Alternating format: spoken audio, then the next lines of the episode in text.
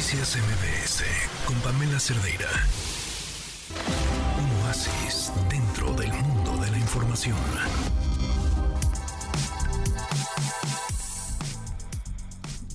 Son las 4 con 53 minutos. Le tengo que ofrecer una disculpa al público que nos está escuchando. Le tengo que ofrecer una disculpa a nuestro invitado también, porque es que tenemos otro lanzamiento. Acaba de salir un sencillo que yo creo que va a pegar. Va a pegar en sus oídos. Lo siento muchísimo, de verdad. Muchísimo. Escúchalo. Con capacidad inmensa, con inmensa convicción, coordinará la defensa del proyecto de nación. Unos lo llaman el charro negro, otros le dicen el chango león. El diputado Noroña es pueblo y es el terror de la oposición. Bien preparado para el combate contra la mafia y la corrupción. Es un maestro para el debate y un orador sin comparación. Es el que sigue, dice la gente, no hay en la izquierda perfil mejor. Noroña puede ser dirigente del movimiento transformador. Noroña, poquito a poco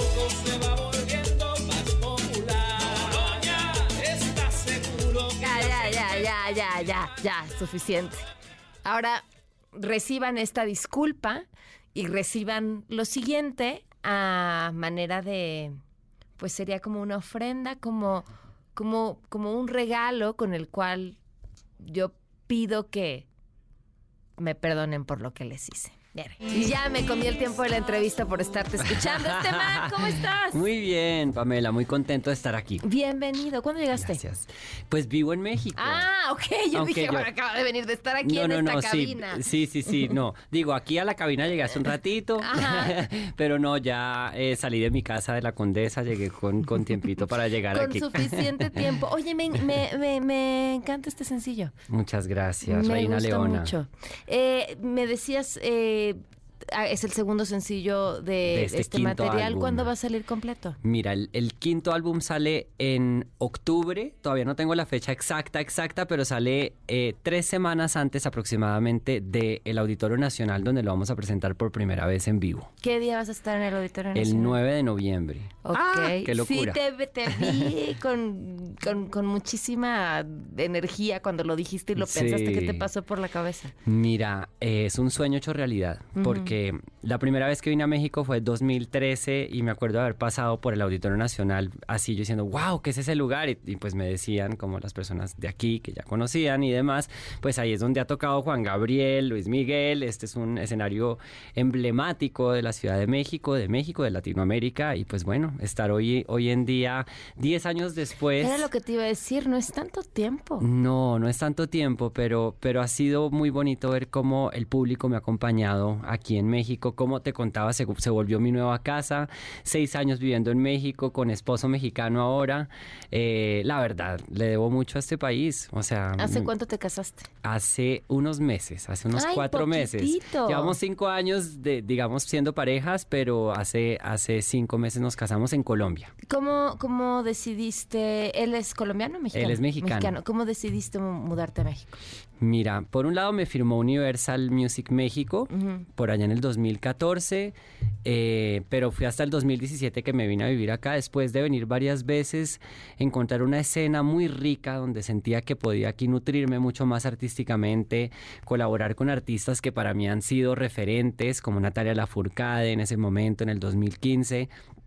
Carla Morrison, eh, no sé, encontré un espacio especial acá eh, y aparte es un país que, como te digo, tiene un movimiento cultural que para otros que venimos de otros lugares de Latinoamérica se siente y, y eso yo creo que a uno lo impregna mucho a crecer más artísticamente y pues es una, una plataforma, no hay nada que hacer, ¿no? Es, es un trampolín para, para muchos y en mi caso lo ha sido.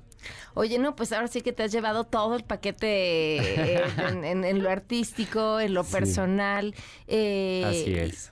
Ahora, decías, eh, gracias a este público que me ha seguido, pero no es una casualidad. ¿Cuál es el secreto de tu éxito?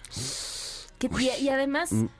o sea, porque te escucho y hay, y hay, y hay tanto por donde desmenuzar Sí, tu sí, música, porque es el ritmo, pero también es lo que estás diciendo, pero Así la, es.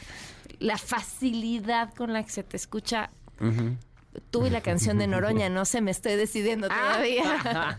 pues mira, yo creo que ha sido un proceso, son 14 años en esto, pero creo que el, el, el tema de uno dejarse ver tal cual como es y cono- conectar desde su lado más vulnerable, yo creo que ha hecho lo que, pues ha hecho que yo conecte cada vez con más personas, ¿no?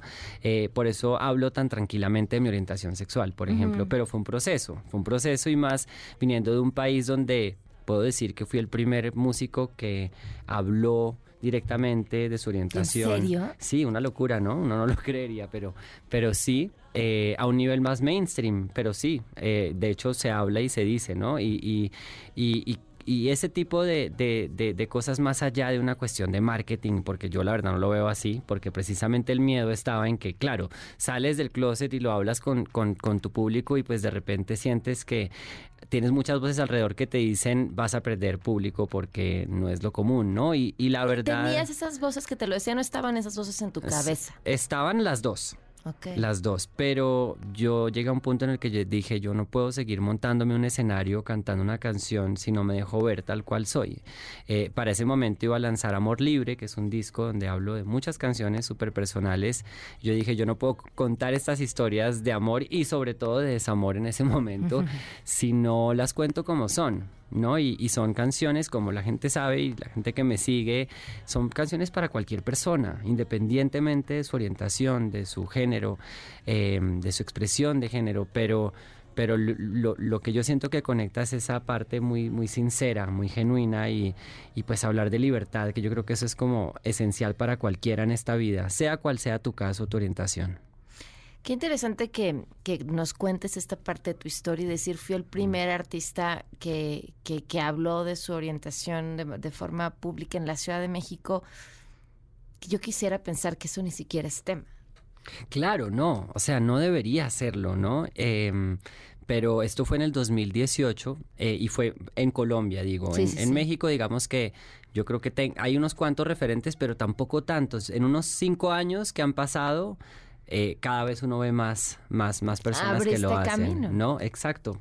Eh, y, y no es como por, por uno llevarse, obviamente, ahí la, el y echarse la flor de que, de que fue el primero, pero, pero es, es, es lindo mencionarlo sobre todo como lo que esto ha generado, ¿no? Oye, pues, nada más para terminar, ya me están diciendo que ya, que ya, que te tienes Que ir, que estás ocupado, que tienes 28 entrevistas. Este, de- ¿quién es Reina Leona? Mira, Reina Leona eh, es el personaje de esta canción, es una canción que habla eh, y está inspirada en todas esas personas que me incluyo. Transformamos esos momentos de dificultad, de oscuridad, tal vez en nuestra adolescencia, eh, en, en momentos de luz y de ser hoy en día reinas leonas de la vida, de la noche, de la pista de baile sobre todo. Es una actitud y la puede ser cualquier persona. Oye, qué, qué gusto conocerte, eh, qué gusto eh, escucharte también. Eh, eh, esta palabra no sé si la amo o la odio, pero qué gozadera es tu música. Muchísimas No, gracias. claro, eso es lo importante. A ti, muchas gracias. Muchas gracias. Noticias MBS con Pamela Cerdeira.